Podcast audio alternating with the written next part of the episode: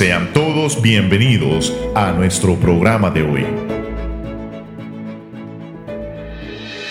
Buenos días a todos ustedes. Estamos una vez más aquí en las cabinas de Iris Radio para dar por inicio el programa de verdades eternas. Y como es ya de costumbre, tenemos aquí a dos panelistas, mi hermano Jorge Martínez. Jorge, buenos días y bienvenido. Buenos días a todos los amados hermanos que somos parte del cuerpo de Cristo en este día, lo que es una enseñanza más acerca de las verdades eternas. No se desconecte. También está con nosotros Guido Lozano. Guido, buenos días, bienvenido. Freddy, gracias, gracias siempre agradecido con el Señor por la oportunidad que nos da y un placer siempre estar en verdades eternas, edificando al pueblo de Dios. Y gracias a ustedes también por compartir que vienen conmigo. Es un, es un lujo compartir con ustedes. Gracias. Amén. Y ya, saludamos a toda la audiencia. Bienvenidos desde cualquier punto de la tierra que usted nos sintoniza. Abra su Biblia, toma sus notas y vamos a seguir en este camino que ya venimos por varios días.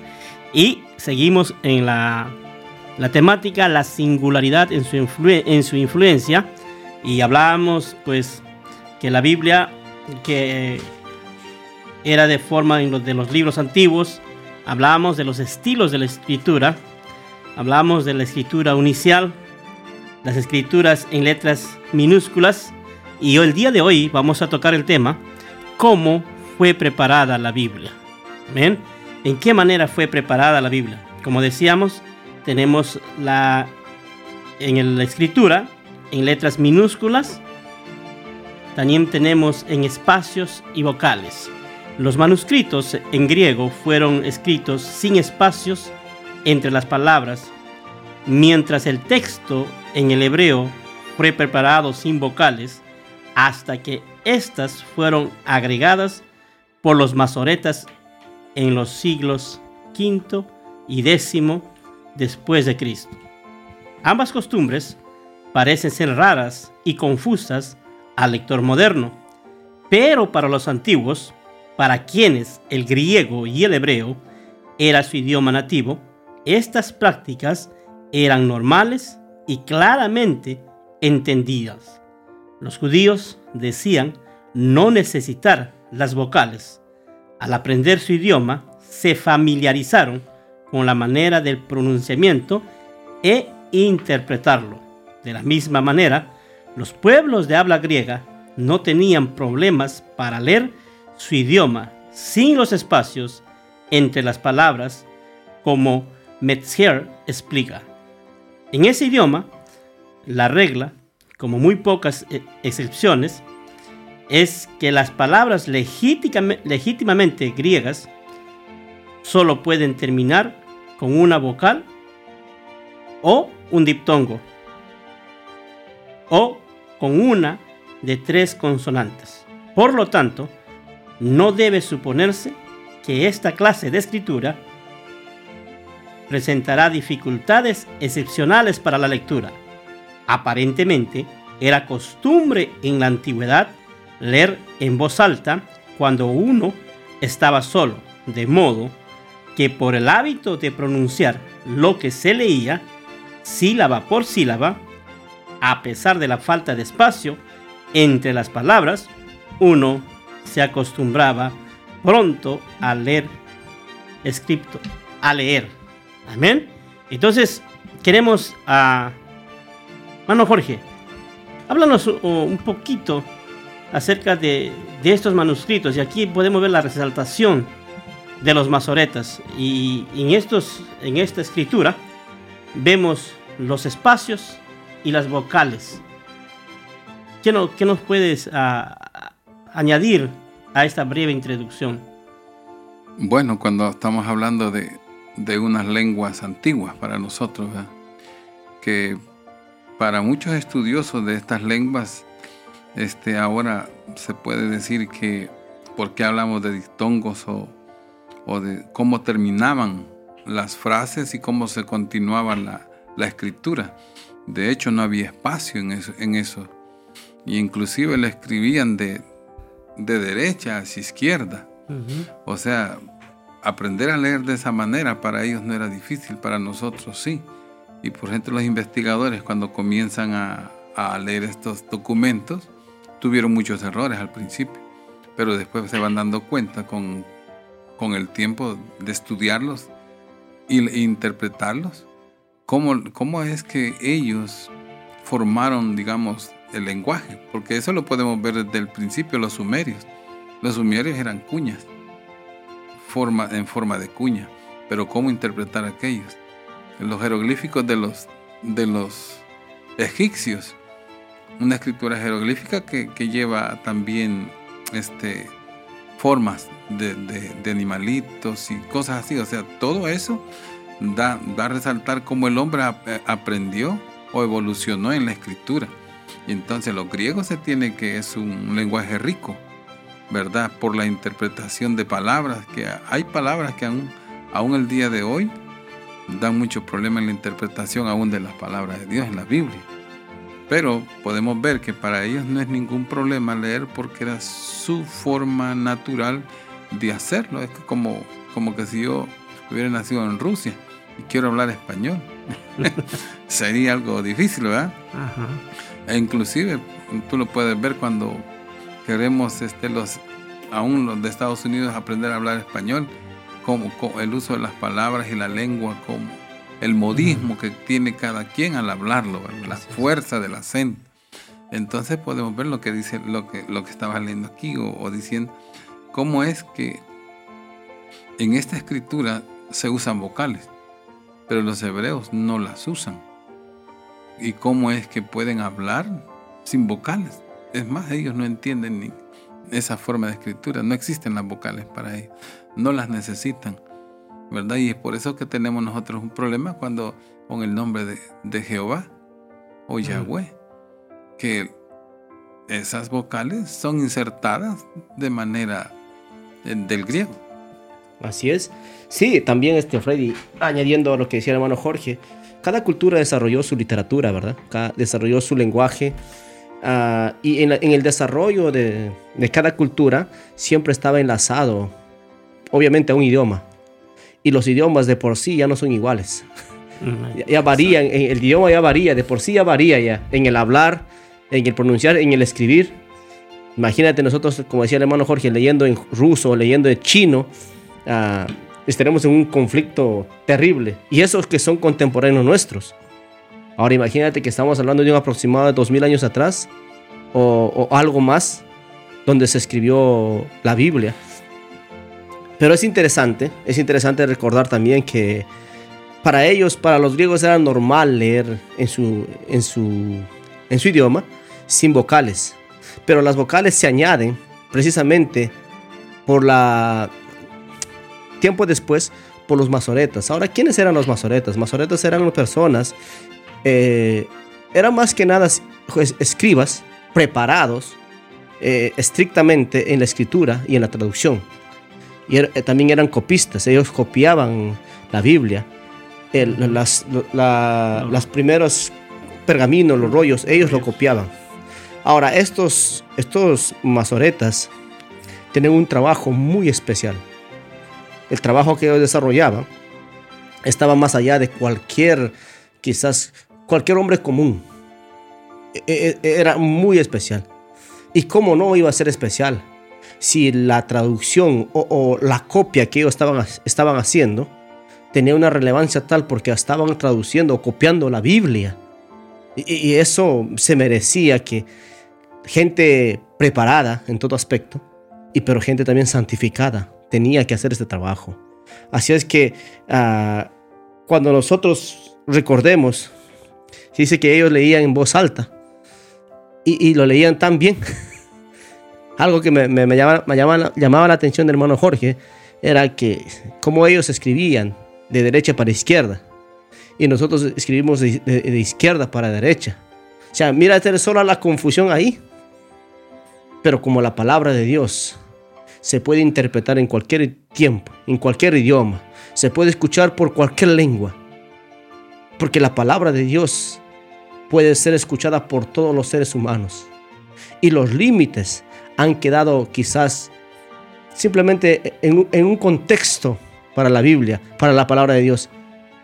Y, tanto así que trascendió hasta nuestros tiempos y hoy tenemos este precioso libro que es la Biblia. Y ahí podemos darnos cuenta, Temenguido, aquellos este, aceptos a la Biblia, donde indican que la Biblia es, tiene muchos errores, ¿verdad? Que la Biblia es, confus, es. confusa. No es porque, porque la idea de Dios o la, la palabra de Dios tiene errores, sino que podemos aquí un, un margen de error mínimo por las inclusiones de las vocales al hebreo. Así es. E, e, es que el problema es que ahí vienen los, los, la gente que dice, ¿verdad? Es que la Biblia se contradice a sí misma. Uh -huh. De tantas copias que tuvieron, ¿quién puede decir que no se equivocaron? Así es. Por eso si hablamos un poco de los masoretas, vamos a hablar de los masoretas más adelante, porque estos son eh, a partir del año 1000 en adelante, 1200, uh -huh. que aparecen ellos.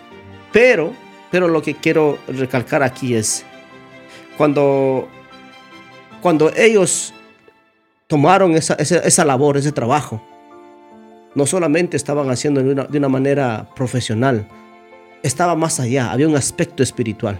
La formación de los masoretas era algo, eh, como decía, vamos, vamos a tomar más adelante, creo yo, tenemos un tema especial y no nos vamos a desviar, dejémoslo ahí.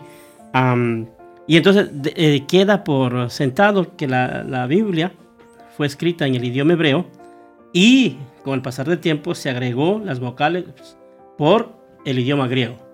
¿Amén? Así es, así es. Amén, hermano Jorge. Sí, porque la vocal fue una necesidad que vieron los masoretas. Cuando agregan las, las consonantes al nombre de Adonai, de Adonai para Yahweh, para no pronunciar el nombre. Amén.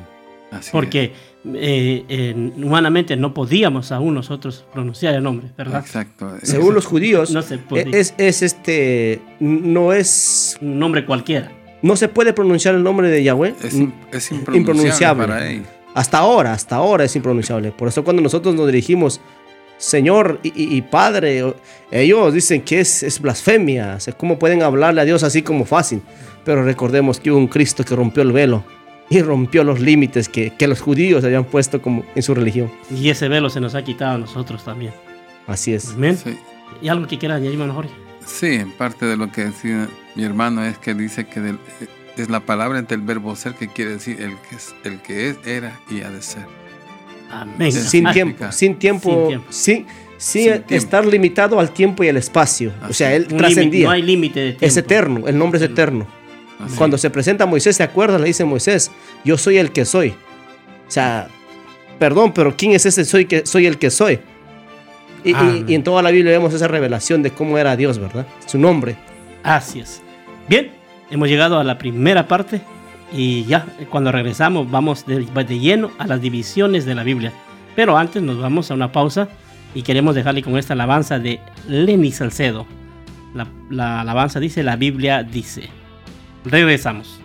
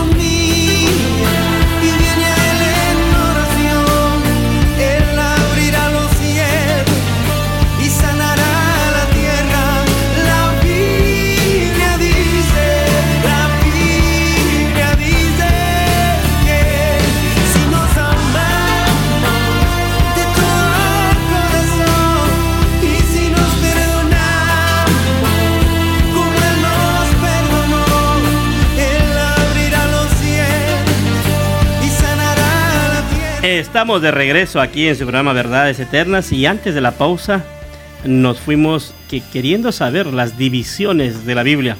Como ya es conocido para muchos de ustedes, quizás la Biblia tiene libros, tiene capítulos, está el Antiguo Testamento, el Nuevo Testamento y los versículos. Pero ahí, ahí cada, ya recordará usted cuando le digan vaya a leer tal libro, le primero le nombran el libro, luego le nombran el capítulo y luego el versículo. Y para eso quiero, voy a, eh, hermano Guido, háblanos un poco del Antiguo Testamento, de las primeras divisiones y lo que pasó en el destierro de Babilonia y por qué y cómo, cómo comenzó y cuándo comenzó todo esto. En el año 586 aproximadamente antes de Cristo, ah, las primeras divisiones se hicieron en el desierto de Babilonia. Y, esto dio como resultado una división del Pentateuco en 154 partes llamadas Sedarim, de las cuales fueron diseñadas para cubrir un ciclo de lecturas de tres años. O sea, esto es como nosotros tenemos ahora los, los este, como leer la Biblia en un año, por ejemplo, es como un plan, un plan de lectura. Y, esa, y esa, eso ya se estaba desarrollando de años atrás. Estamos hablando de 586 años antes de Cristo, casi más de medio siglo. Y, y cómo ellos pudieron dividir en 154 partes el Pentateuco. Ahora, esa división nunca afectó, quiero aclarar esto, nunca afectó al contenido de la inspiración de las escrituras. Solamente fue una división para poder tener una, una lectura por tres años consecutivos. O sea, eh, eso daba una, una, quizás un interés mayor para poderlo con, ordenadamente, ¿verdad? Y, y- y también durante el cautiverio de Babilonia, ah, que fue en el año 536, dividieron el Pentateuco en 54 sec- secciones llamadas Paraship, Parashiyot. Parashiyot se llama esto. Y más, y más tarde también subdividieron estas en 669 secciones para propósitos de referencia. Estas secciones fueron utilizadas de una manera tal en un ciclo de cinco, de, perdón, de un año. Es interesante cómo la Biblia se fue buscando la manera para que los seres humanos o los judíos, en este caso, pudieran entender mejor, pudieran agarrar mejor la idea. Quizás es lógico pensar que cuando nosotros vemos la Biblia en sí misma y, vemos un libro que no tiene ninguna fotografía, no tiene nada, solo son letras, y aquellos que nunca han leído, les causa como pavor este, abrir la Biblia. Sola letras, sola letras, y, y- como nosotros estamos acostumbrados, que todos los libros que leemos ahora tienen imágenes y fotos y recuerdos, pero ellos siempre buscaban la manera para que el pueblo de Dios la pudiera leer. Buscaban la forma como ellos pudieran comprender y pudieran dedicar un tiempo. Es más, prepararse, prepararse, eh, eh, tal vez en un año o en tres años para leer todo el Pentateuco. Ahora recordemos esto, que también estamos en nuestro contexto. Nosotros en la congregación, nuestra congregación de eh, restauración reside, tenemos clases de fundamento. Dentro de las clases de fundamento tenemos un devocional todos los días. Y, y- y algo así parecido era lo que los judíos eh, hicieron en este tiempo para que ellos también pudieran desarrollar un pensamiento mejor acerca de las escrituras. Amén. Ahora, para, para muchos que ya llevamos tiempo en el camino del el camino del cristianismo, sabemos que es, que es el Pentateuco. Pero aquellos que quizás nunca han escuchado acerca del Pentateuco, ¿qué, es el Pentateuco? Mano Jorge. Bueno, cuando leemos la historia de Moisés como, un escritor, un estadista que, escribió, digamos, la Torá, conocido así por, por los judíos, ¿verdad? Ellos la conocen por la Torá, nosotros por el Pentateuco, los cinco libros. Pero ahora se dicen cinco libros. En el momento que Moisés los escribió era un solo rollo. Era una sola. Entonces, la división nace a través de, digamos que hombres lectores de la ley comienzan con la necesidad o ven la necesidad de subdividirlo para formar lo que es el canon que conocemos hoy. Entonces nace el Génesis, basándose en cómo, cómo es la primera palabra que compone dicho libro. Y así vamos, cuando comienzan el éxodo es cuando salen. O sea, todo va basado en las palabras, pero el que empezó a leer esto y a conformarlo así se dio cuenta de que estaban entrando en otro, en otro tipo de historia y escritura, por lo cual, digamos, nacen las divisiones y podemos decir el Pentateuco o los cinco libros. Para nosotros es normal. Para los judíos de aquel tiempo, que nosotros dijéramos que, que Moisés escribió cinco libros, sería una aberración o una blasfemia. ¿Entiendes? Escribió, escribió, un solo libro. Exacto. También, también quiero añadir ahí este, que hay una, hay una corriente filosófica que se llama la crítica, crítica textual, que nació en la Universidad de Oxford, de Inglaterra. Ellos, con tal de desacreditar la palabra de Dios como inspiración o inspirada, deciden hacer a, a, quitarle la autoría a Moisés. Ellos quieren quitar la autoría a Moisés, ¿por qué?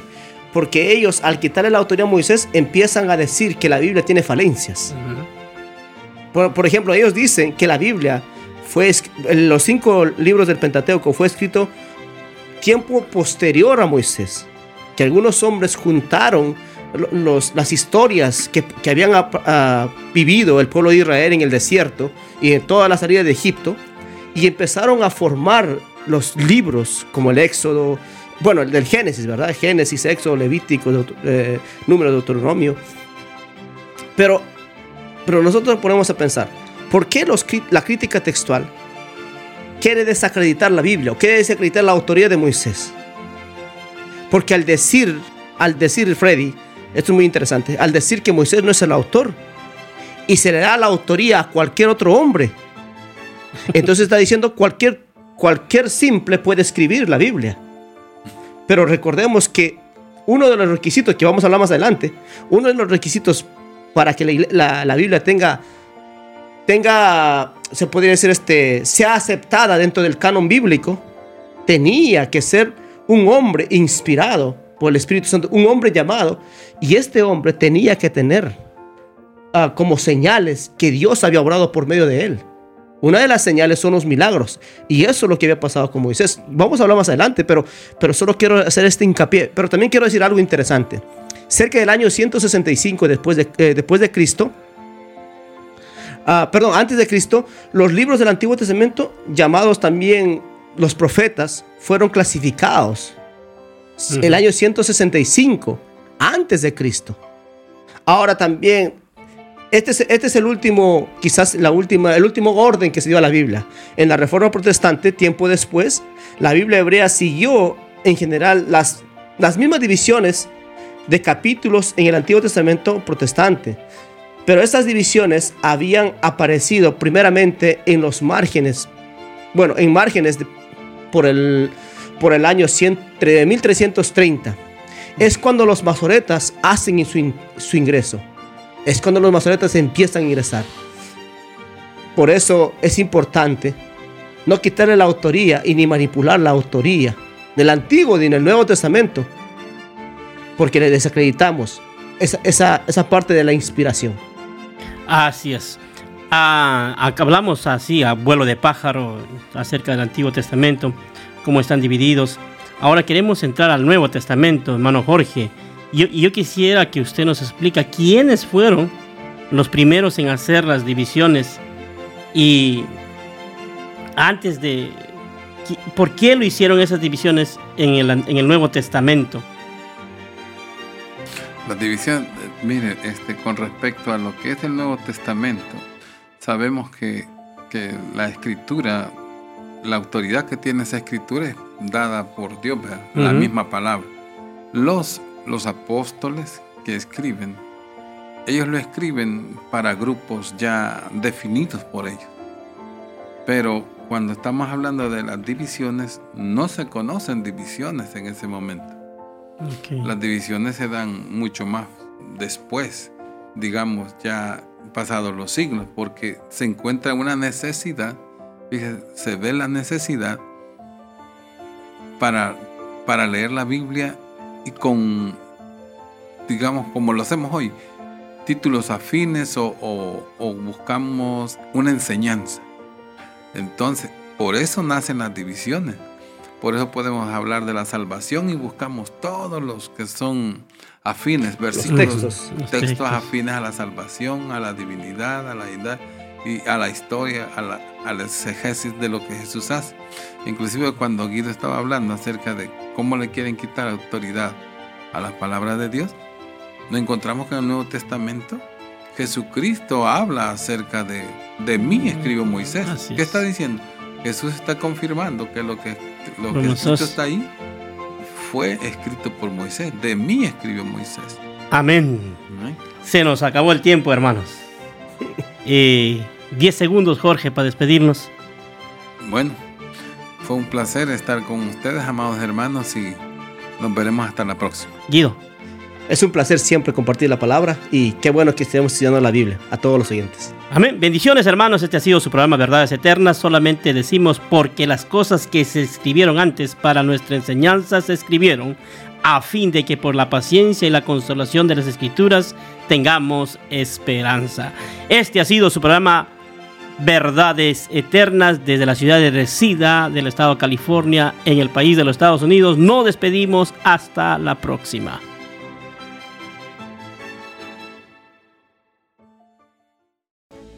Gracias por escucharnos. Te invitamos a nuestro próximo programa.